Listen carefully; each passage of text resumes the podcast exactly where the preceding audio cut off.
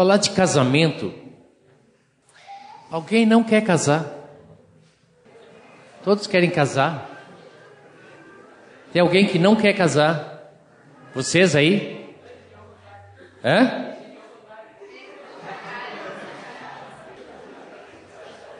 Bom, então, pelo menos partimos de um ponto de partida, assim, né? De um assunto que, que poderia interessar.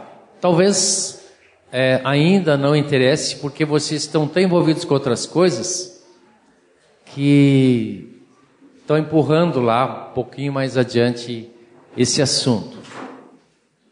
Mas o casamento é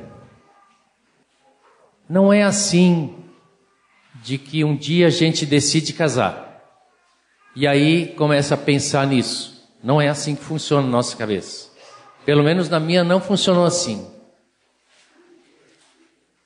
E se eu soubesse é, de todas essas coisas que Jonathan falou e de outras coisas que a gente já viu desse assunto, eu, eu gostaria de voltar atrás e começar de novo. Porque talvez vocês olhando de fora hoje, porque não estiveram no tempo em que eu me relacionei e acabei casando com a mulher mais linda desse mundo, eu escolhi ela entre os bilhões que tinha. Então não tinha ninguém melhor. Mas é, muitas coisas eu gostaria de fazer diferente. Eu não posso, mas vocês podem. E hoje, quando o mundo destrói o casamento, nós ficamos com parâmetros mais distorcidos, porque para todo lugar que nós olhamos, nós não encontramos essa verdade, já que falamos de verdade hoje, né? Daquilo que o Senhor criou e quer. Agora, não estou incentivando vocês a, a casarem logo, ainda que eu não acho que seja ruim casar logo, né? No tempo de Jesus se casava as meninas com 15 anos, 6 anos, sem problema, né? Hoje a gente quer fazer muitas coisas antes até pensar em casar, porque parece que casamento é destrói algumas coisas, né? Essa visão nós precisamos ter um pouquinho mais claro. E o Senhor pode fazer o que Ele quiser. E eu gosto de começar assim. Quando estamos prontos para casar? Estamos prontos para casar quando estivermos diante de Deus, prontos para não casar. Vocês entendem o que eu quero dizer? Quando queremos fazer a vontade de Deus, independente de qual seja, nós estamos prontos para qualquer coisa que seja. Traduzir isso na prática não é tão simples assim, né? Porque exige nós renunciarmos a nós mesmos. Mas Deus um dia criou o homem. Tudo bem, ainda que o mundo diga que não está tudo bem, né? Que ele tem outra teoria. Mas eu tentei pensar assim: como Deus criou o homem? Como é que ele, como é que ele eu poderia imaginar ele, né? eu me colocar no lugar dele, assim, pensando como ele está criando um, um homem que reflete a sua imagem. Aí eu lembrei de uma, de uma situação lá em casa que um dia eu queria. É, eu gosto muito de bicho, né? e eu queria fazer um aquário. O que, que foi a primeira coisa que eu fiz? Que vocês talvez jamais fariam. Eu fui na Tokstok comprar o lugar onde eu ia botar o armário, o, o aquário. Um armarinho, um. Todo desmontado, peguei com todo carinho, né? Botei entre a cama do Drez e do Nick, aquela, né? Montei e a partir do espaço que tinha para o aquário, eu fui lá num amigo meu que trabalhava com vidro e cortei todos os vidros, mandei ele cortar todos os vidros, lixar direitinho para caber naquele espaço. Depois eu peguei silicone para, né, para colar aquilo. Eu descobri que não é tão simples assim colar com silicone, né? E fui fazendo as coisas. Aí fiz é, fiz um, um, uma telinha por cima para os peixes não pular fora, né? Depois eu fui lá para Ponta Grossa na praia lá, na Zona Sul, porque tem uma praia lá, eu conheço aqueles lugares lá tudo.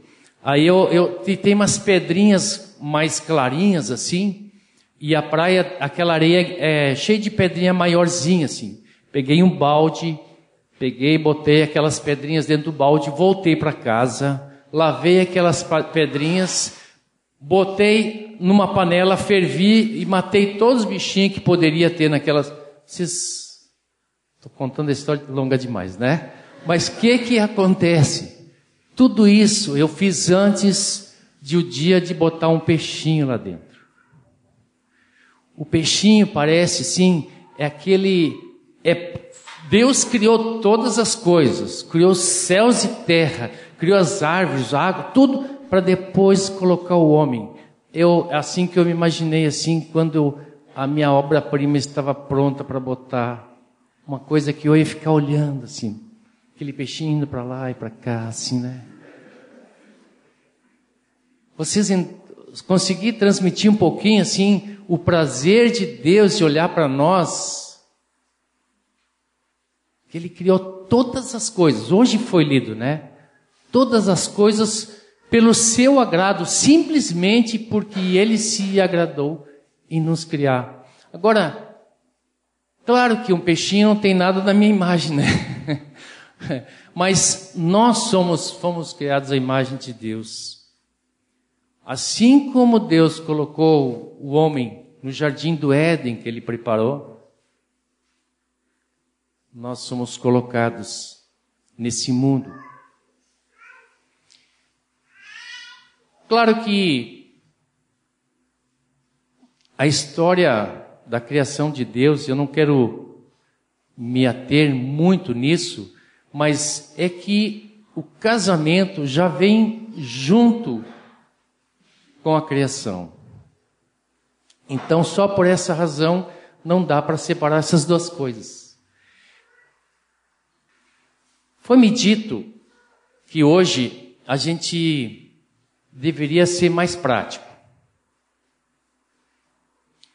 Não ficar falando tanto do casamento, mas de como se preparar para o casamento. Daí eu fiquei pensando, mas se esses caras não entenderem quão lindo é o propósito de Deus, eles não vão querer se preparar tão bem. Eu fiquei imaginando o povo de Israel sair do Egito se eles não tivessem claro de que eles iriam para Canaã, uma terra que emana leite e mel, onde eles teriam em abundância e eles teriam paz e liberdade, eles jamais atravessariam esse deserto. Não é que vocês estejam num deserto, mas é mais ou menos assim. É mais ou menos assim. Vocês estão num deserto. Para chegarem para o dia do casamento, para usufruírem da beleza, da liberdade, do prazer e de frutificar.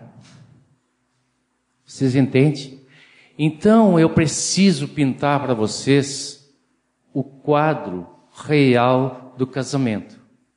Porque senão vocês não vão atravessar esse deserto. Tá bem? Então, primeira coisa, quando Deus criou o homem, ele já disse, né? Não é bom que o homem esteja só. Isso aí, qualquer homem que você perguntar, ele vai concordar. Mas é que Deus fez assim para que o próprio homem percebesse de quão importante são as mulheres. Chamar de meninas, né? Porque mulheres é um, um termo não muito amigável assim, né? Vocês são ajudadoras idôneas, criadas por Deus para um propósito glorioso, que é o casamento.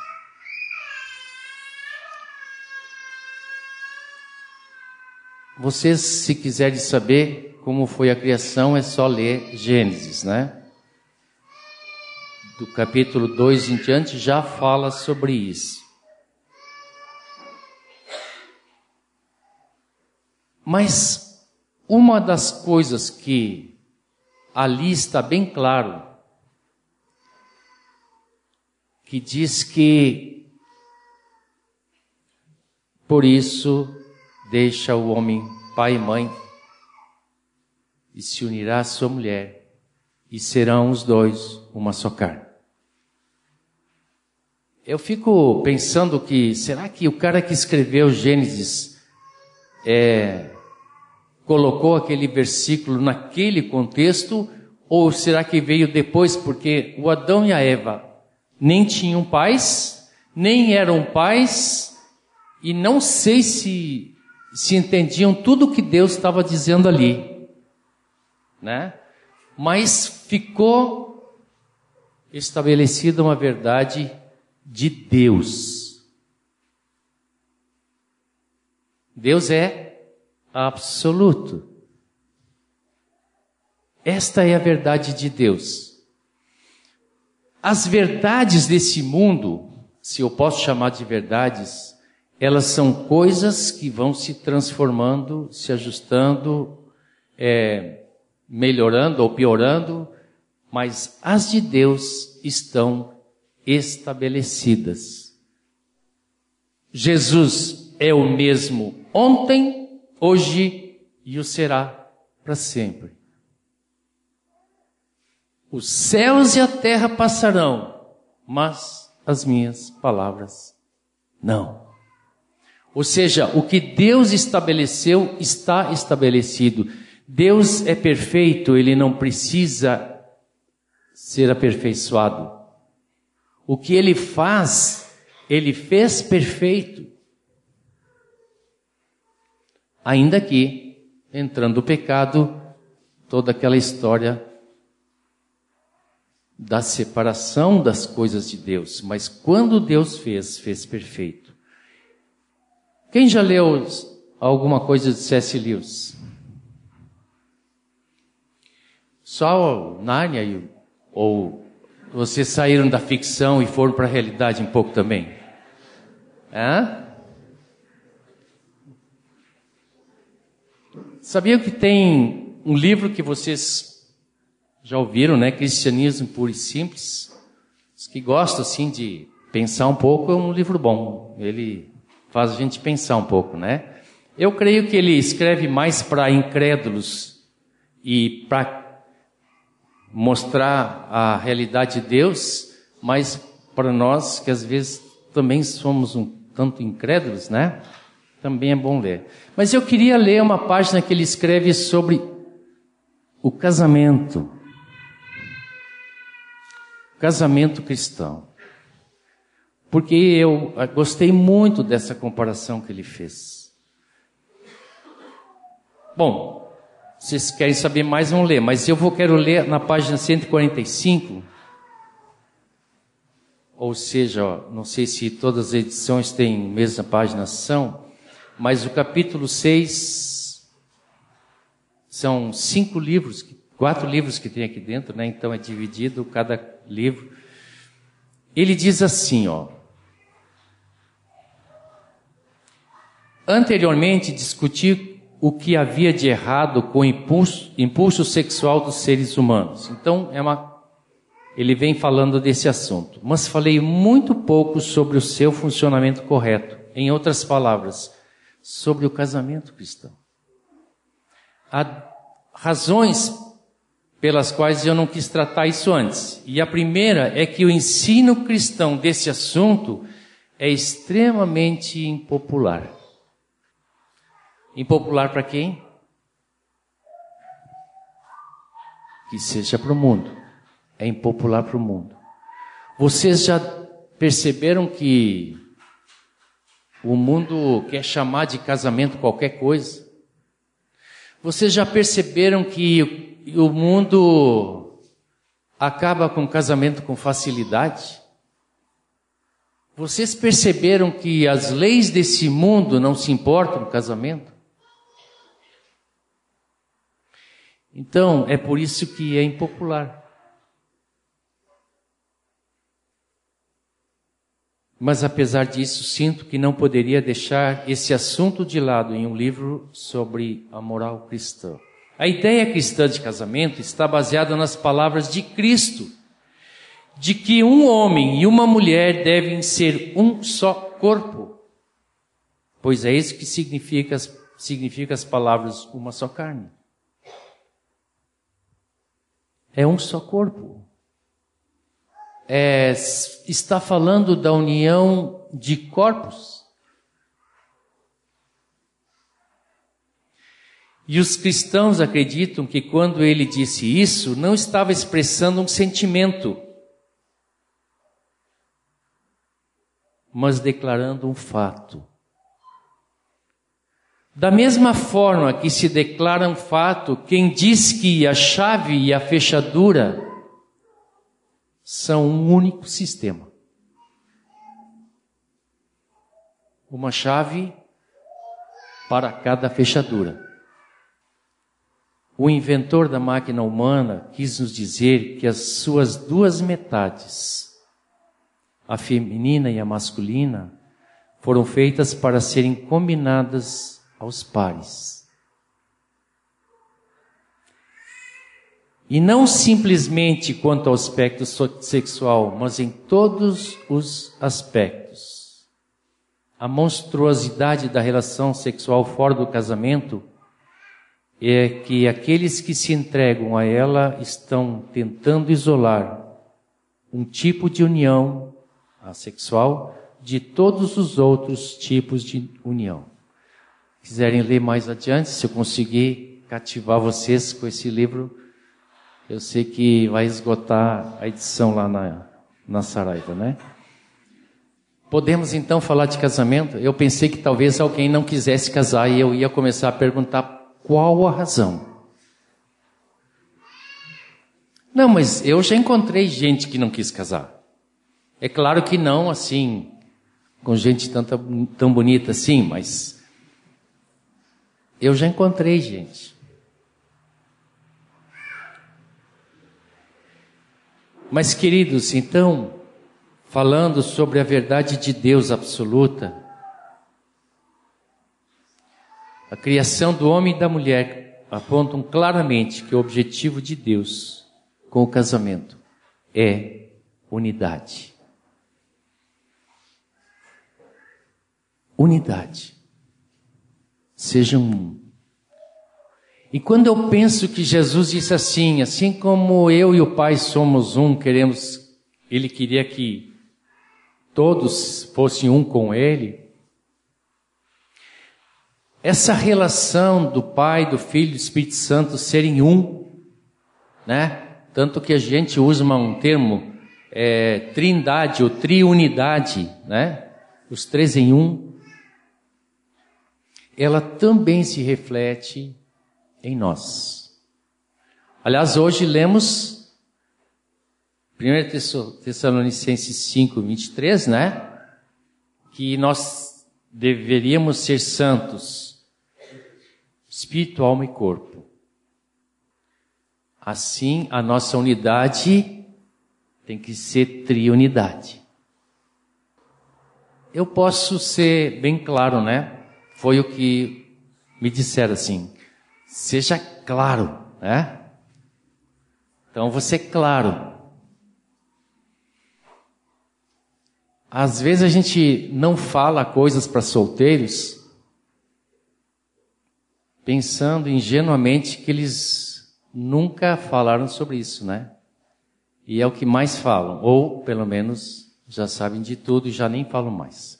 Bom, mas acontece, queridos,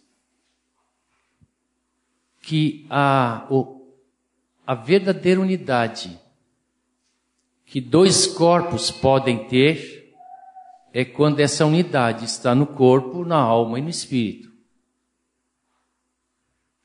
É por isso que o homem natural que não tem o espírito não pode ter um sexo perfeito. É por isso que o homem natural procura o que ele não achou na primeira, procura na segunda. Se não achou na segunda, vai para a terceira. Existem artistas que são assim, que facilmente atraem é, parceiros e parceiras, né? Elas, eles, esses artistas, depois de experimentar tudo, vocês vão ver eles indo para o homossexualismo porque ainda estão procurando alguma coisa que não os satisfazem. Fora aqueles malditos livros, né? Que fala assim, 50 maneiras de amar, né? Aquelas coisas. Por favor, nunca usem nada desse mundo para fazer aquilo que Deus nos deu. Tá bem? Então, seguindo a palavra e a verdade de Deus, nós chegamos naquela porta, né, onde o Senhor, na referência do Jonathan, falou antes. Quando os fariseus perguntaram para Jesus questionando essa unidade, e eles estavam falando de divórcio, né? Jesus respondeu bem claro: Não tendes lido que o Criador, desde o princípio, os fez homem e mulher, ou seja, ali a palavra no hebraico é macho e fêmea, né? No sentido de tornando-se os dois uma só carne, de modo que já não são mais dois. E por fim ele diz: e o que Deus uniu, não separe o homem. Então, nosso pressuposto em agradar Deus é nós vivermos essa unidade e não pensarmos em romper aquilo que Deus uniu. É por isso que nossa doutrina é a doutrina que nós vemos que Jesus tinha no seu coração, de que o casamento fosse indissolúvel. Quando nós olhamos a palavra com, esse, com essa perspectiva, nós vamos claramente ser convencidos pela palavra de que o casamento é indissolúvel. Agora, se nós não estamos pensando em agradar a Deus e nos agradar, ou pensar nas circunstâncias nas quais estamos envolvidos, e, e às vezes a, é uma questão muito mais emocional do que qualquer outra coisa, então nós nos deixamos levar pelas, pelos enganos fazer um parênteses aqui, mas poderia fazer em qualquer outro momento. Quando queremos agradar a Deus, a nossa perspectiva de casamento muda. Muda. Tudo que fazemos para chegar no dia do casamento muda. Quantos de nós já gostamos de alguém por uma paixão assim, de pessoas que nem conheciam o Senhor? Bom, só para dizer que o nosso sentimento nos trai. Diz que o coração do homem é enganoso, está lá? Né? Então é enganoso mesmo, tanto que nos enganou e nos fez apaixonar, porque o nosso coração é aquela alma ali, né? Aquele sentimento, aquela emoção, aquela atração assim que a, a gente vê assim e, e, e é, não é pecado a gente ter essa paixão, né? Pecado é nós irmos nessa direção, porque aí conscientemente estamos indo numa direção que desagrada a Deus. Né? Então, ninguém daqui vai pensar num casamento para Deus, casando com alguém sem Deus. Ninguém, nenhum ser espiritual, né? faria isso. Porque seria um, um risco muito grande. E certamente uma tragédia, né? Então, está excluído. Que comunhão há entre luz e trevas, né? Paulo fala isso com tanta clareza e nós, então já estamos descartando desde aqui essa opção para Deus não existe essa opção. É triste. É, eu acho que todos vocês já viram isso, né? Irmãos que conviveram entre nós, que viveram no corpo, deixaram o corpo para se unir a alguém fora do corpo. Não é? Fora da igreja trocaram Jesus por qualquer um. Não faça isso. Fique com Jesus. Fique com Jesus. A necessidade de ser um com sua mulher foi colocada por Deus no coração do homem. Então, é, Falamos de santidade e dizemos que o sexo é santo, porque foi criado por Deus.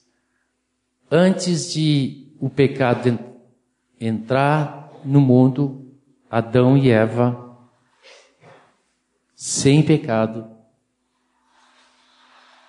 andavam nus e não se envergonhavam. Não é assim que está ali? Então, queridos, o que Deus fez está perfeito. Nunca, nunca pense no sexo como alguma coisa que se tenha que fazer sem Deus. Eu não estou falando para casados, porque quando eu falo para casados, eu mando eles orar antes de fechar a porta e apagar a luz, né? Porque Deus está em nós, seu Espírito habita em nós, e nós precisamos ter unidade completa para sermos completamente realizados, felizes. Então, lembrem que o casamento reflete Deus. Se nós olharmos para, não vamos ler, mas se nós olharmos para Efésios 5, onde fala é, de como tem que ser a relação do marido com sua esposa, da esposa com seu marido, é muito claro, porque em cada versículo diz assim: como ao Senhor, como o Senhor cuida da sua igreja, como a igreja respeita, né, o Senhor. É, é, esta é a relação. Cristo e sua igreja é um casamento que nós refletimos conosco e nossa esposa. O cordão de três dobras não se rompe, de duas do... se rompe. Se tu tirar Deus dessa relação, se rompe. É?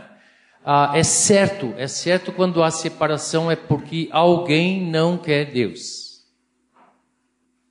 Eu, a gente, no nosso encargo, assim, a gente tem constantemente esse assunto diante de nós, né? Se não é aqui, é lá fora, é em algum lugar aí no interior, né?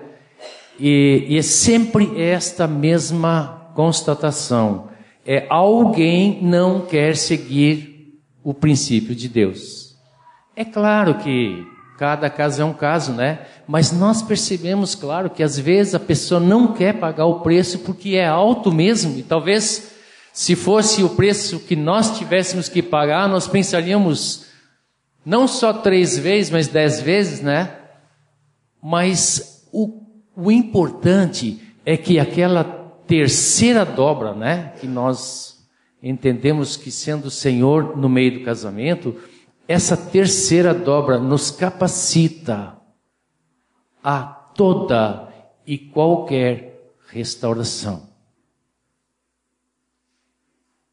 Basta que os dois estejam juntos com essa terceira dobra, que é o Senhor. Eu estive em Blumenau, há umas semanas atrás, hospedado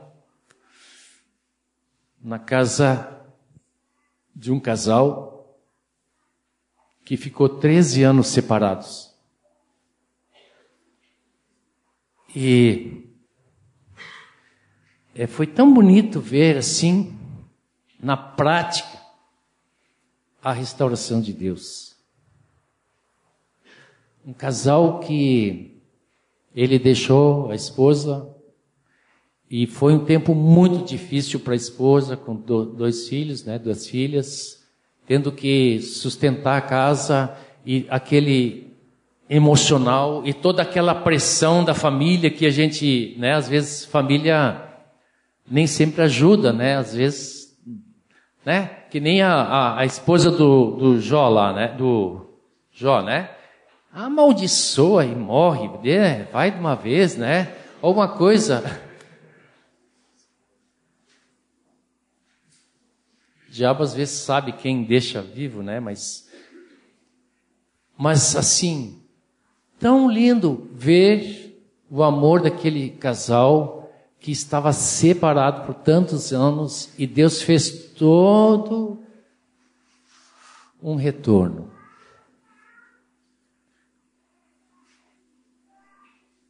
Porque a gente sempre ouve assim, né? Ah, não tem volta, né? Ah, Deus não consegue fazer isso. Deus não consegue se a gente não deixa, né? Porque Ele nos deu essa liberdade. Mas eu quero sempre dizer para vocês que o Senhor está por trás do casamento. Ele é testemunha da aliança que fazemos com a mulher da nossa mocidade, né? Quem é que falou que. Não lembro se foi aqui, não vou dizer então. Deixa assim. Mas, queridos, só para completar, né? É, é, tão, é tão verdade essa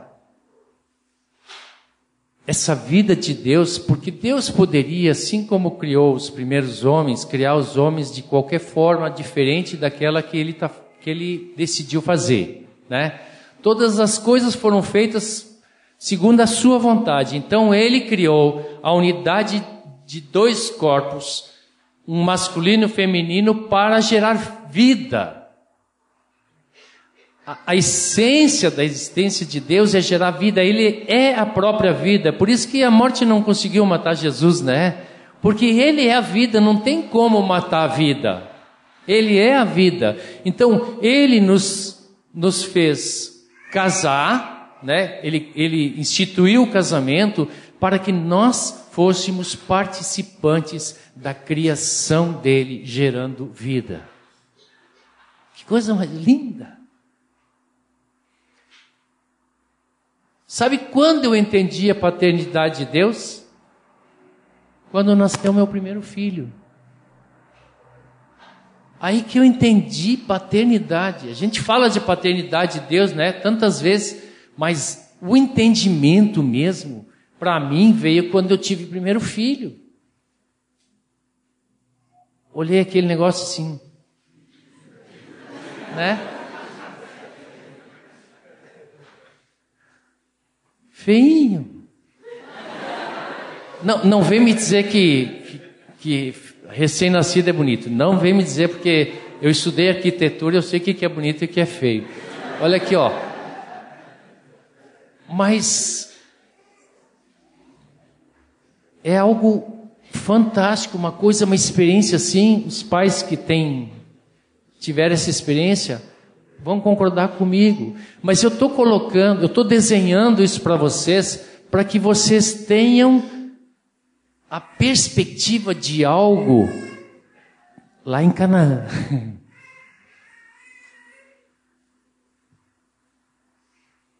para que vocês não precisem, e, e, se alguém aqui não, não, não me julgue mal, mas que vocês não precisem ser mães solteiras, pais solteiros, com toda um, uma dificuldade de restaurar tudo isso, porque não conheciam o caminho do Senhor, ou então não quiseram andar nele.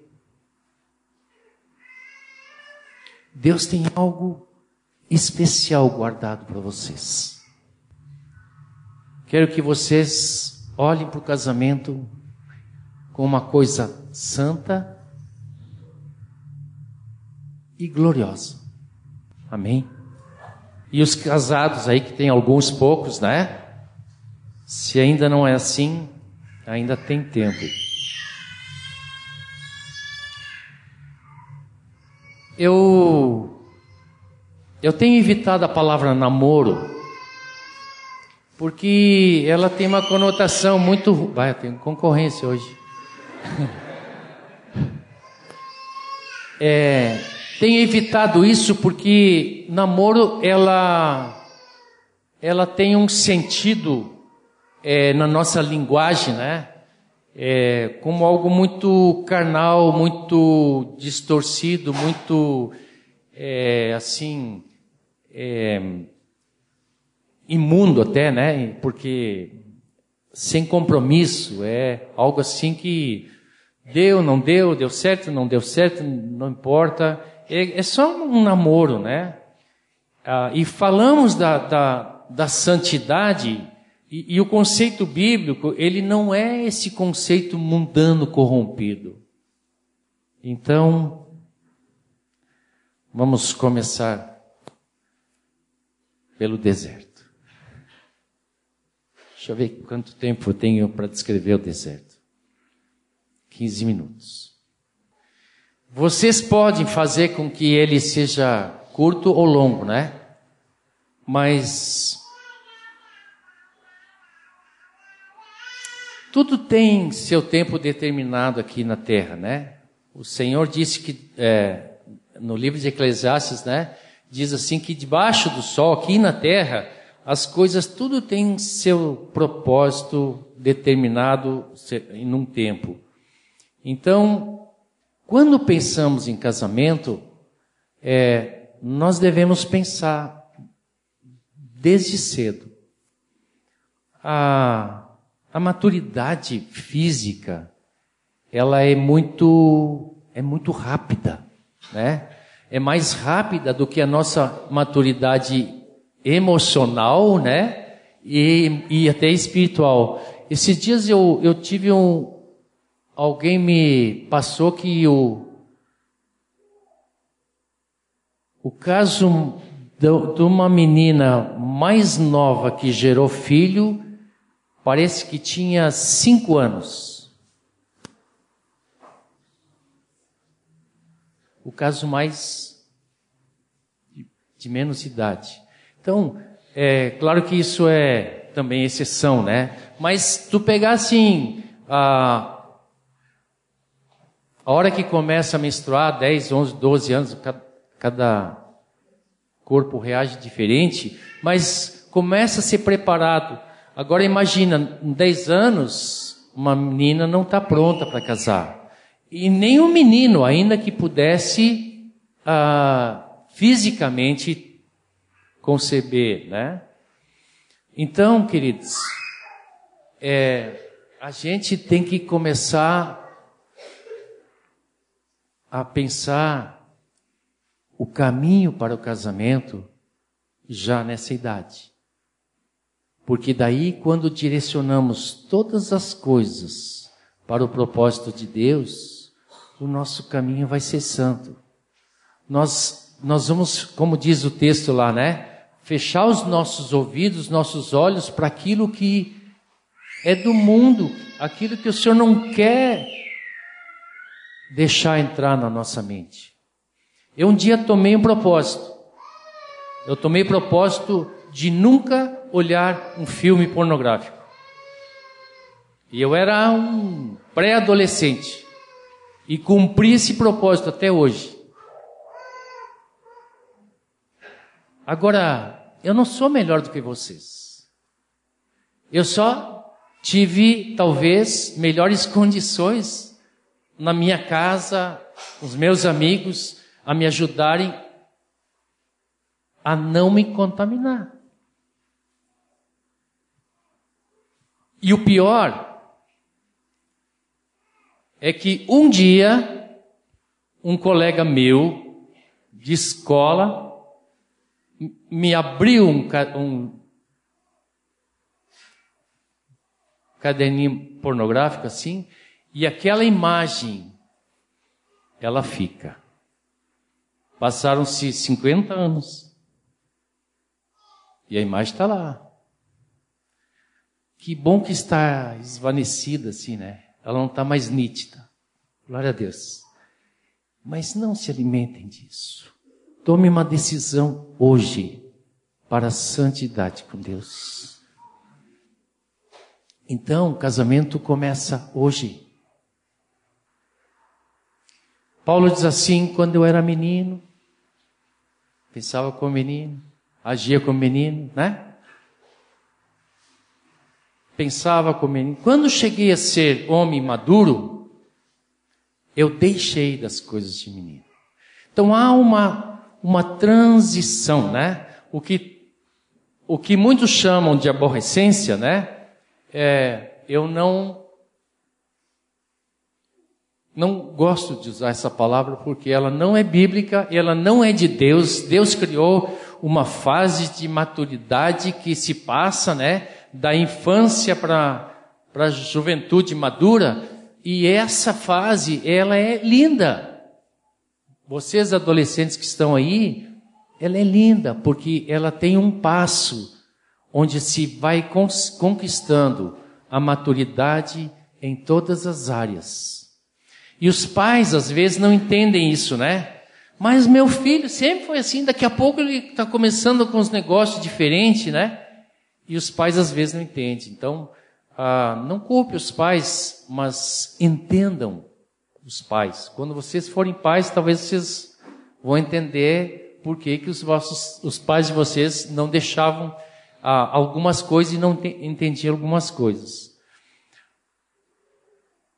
Então, a nossa maturidade, ela é, ela é passo a passo, desde esse momento até o casamento. A nossa é, maturidade emocional, ela é difícil de avaliar, né? É, é, difícil de avaliar. A gente às vezes olha, né? Eu já disse para casais assim, espera um pouco, né? Tem uns que esperaram e outros que não queriam saber, estavam ansiosos, né? E mas é difícil, para nós é muito difícil, porque a gente tem que chegar diante de Deus e, e olhar o que que o Senhor permite, né? Porque daí a gente sabe que está pronto ou não. Eu, eu acho que ninguém, ninguém, se tem algum casado aqui que me queira me contestar, pode me contestar ao vivo e a cores aqui, mas ninguém casa totalmente maduro, pronto. Então, estou dando um tempinho para os casados se manifestar aqui.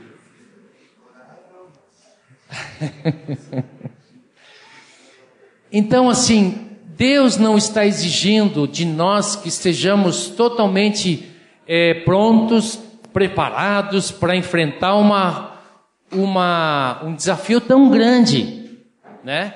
Porque aos nossos olhos, é, eu ficava pensando assim, pai, eu vou ter que cuidar dessa mulher até o fim da vida, será que eu vou conseguir, né?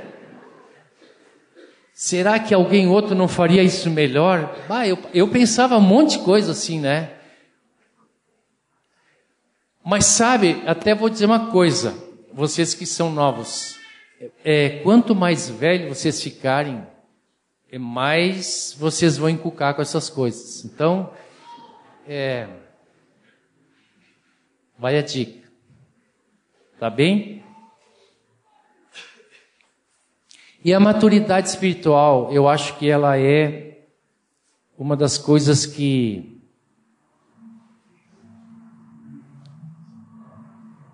que para nós que somos espirituais, né, que vemos as coisas espirituais que o mundo não consegue ver, ela é, ela é tranquila para nós. É muito fácil a gente ver um homem espiritual, uma mulher espiritual, é muito fácil porque ela não fica girando em torno das coisas naturais e carnais, ela, ela busca as coisas espirituais. Né? A gente, com um pouquinho de conversa, a gente já vê para onde a conversa da, vai levando, se, se é para as coisas de Deus ou não. Então, essa maturidade, ela precisa estar no casamento. O casamento tem que ser levado para as coisas espirituais. Outro dia eu estava um grupo de noivos assim, se preparando, aí fizemos um, um cursinho assim, né? Aí eu, a primeira, o primeiro dia eu disse assim, faça uma lista de tudo que vocês acham que não pode faltar no casamento.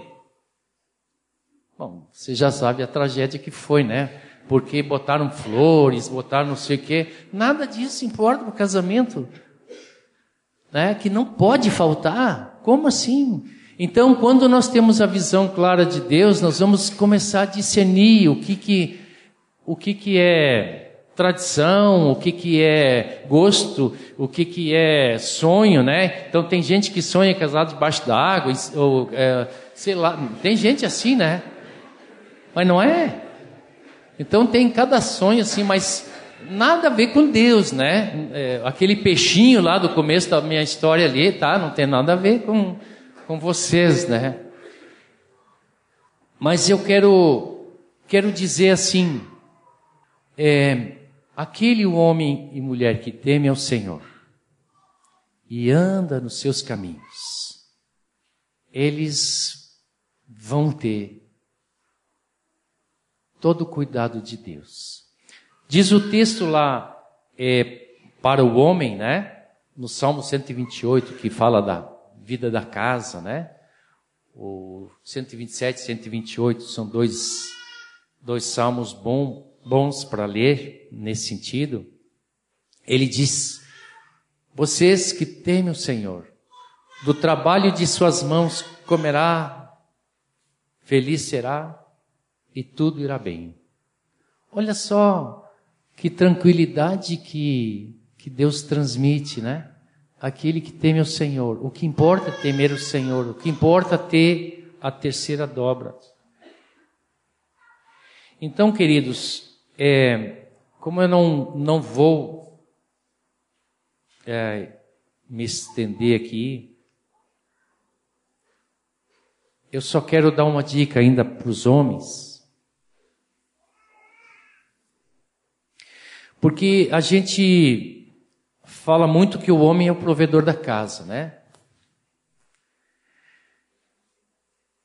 Agora, eu não vou entrar na discussão, a mulher precisa trabalhar, não precisa trabalhar, tem que trabalhar. Eu acho que é bom se preparar para trabalhar mesmo, né? Ah, até porque tem mais mulher que homem. Pelo menos eu acho que ainda é a estatística desse mundo, né? Mas sempre foi assim. E, e talvez o Senhor é, vai deixar vocês com algum ministério, algum encargo de serviço que vocês vão ter que fazer sozinhos, como foi com Paulo, né? E eu não estou excluindo os homens com essa palavra, mas pode ser que Deus não queira que todos casem. Mas vocês vão ser felizes igual. Pode ter certeza, tá?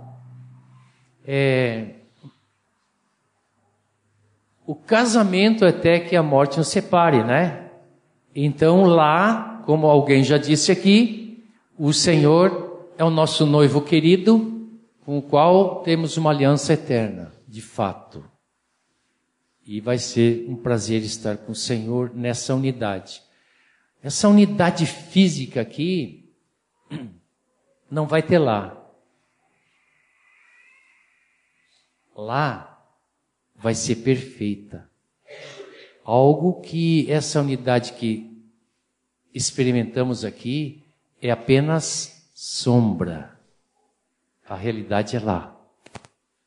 Então, vocês podem ter certeza que vocês não estão perdendo nada se não casarem, porque vai chegar o dia que vocês vão experimentar a perfeita comunhão na glória.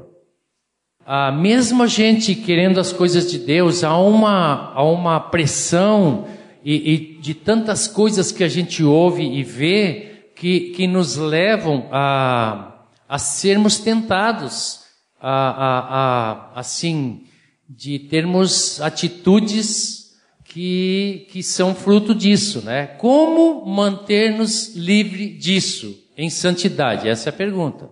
Como nos manter em santidade? É, eu gosto de pensar assim, ó, que o Espírito Santo está em nós para que nós sejamos santos, como Ele é, né? Ah, ele é capaz de nos livrar de todas as situações. E eu posso dizer um pouco isso de experiência própria, porque se fosse por mim, eu faria coisas que eu não fiz. Porque o Espírito Santo, ele acende aquela luzinha vermelha assim, né? E a gente sabe que está em perigo, né? Então, queridos, ah, de fato, nós, nós estamos no mundo, mas nós não somos desse mundo. E se, então, assim, o Espírito Santo em nós é que nos, que nos leva à santidade, é, é o Espírito da verdade que nos leva à verdade, né? Ele é santo para que nós sejamos santos. Então, é só o recurso de Deus mesmo. Não tem. É por isso que nós temos que estar em comunhão com a palavra. A palavra, ela, ela vai nos lavando dessas coisas imundas que são contrárias à palavra e que nos contaminam a nossa mente. E, e, a, e o diabo que é que é um bom músico, porque ele foi criado para isso no céu.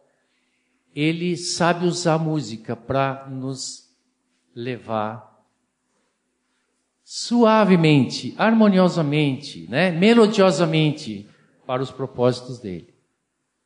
Ele sabe fazer isso. Então não se deixem levar.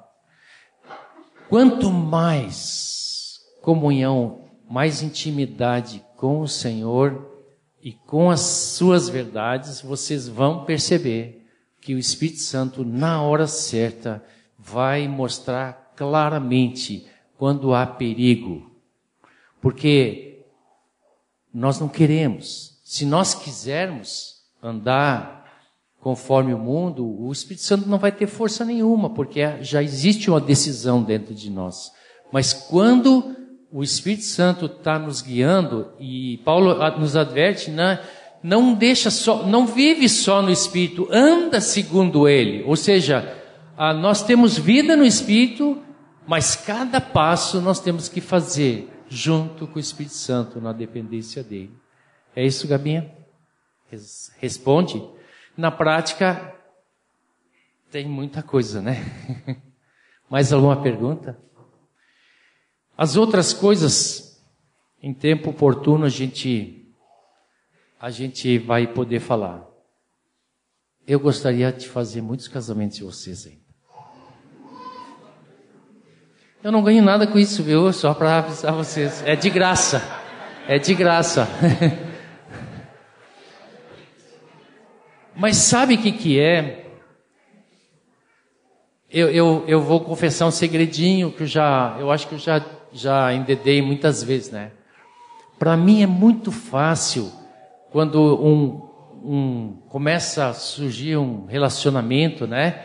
E, e, isso é de Deus, né? Às vezes tem uma torcida contra, ou, ou sei lá, né? É, uma gozação assim. Gozação do quê? do propósito de Deus? Não façam isso. Orem pela pessoa, se você é amigo, né? Vai lá, conversa aí. É, mas quando isso acontece dentro do corpo assim, né? E a gente vê todo o corpo se alegrando assim, né? Ah, que legal, né? Ah, descobri que fulano gosta de, de da pessoa aquela, da, da ciclana, como a gente dizia antigamente, né? Aí, aí eu quero, mas que legal. Lá em casa é assim, né? eu falo uma coisa para a Tiane, a Tiane, quando ela diz assim, que legal, eu já sei que, oh, tem, tem parceria, né? Tem, um, um, o corpo se alegra. E pode ter certeza, se vocês fizerem um casamento no Senhor, o corpo vai se alegrar. Para terminar, quando esse relacionamento isola aqueles dois do corpo, ele está fadado à morte. Vocês entendem o que eu digo?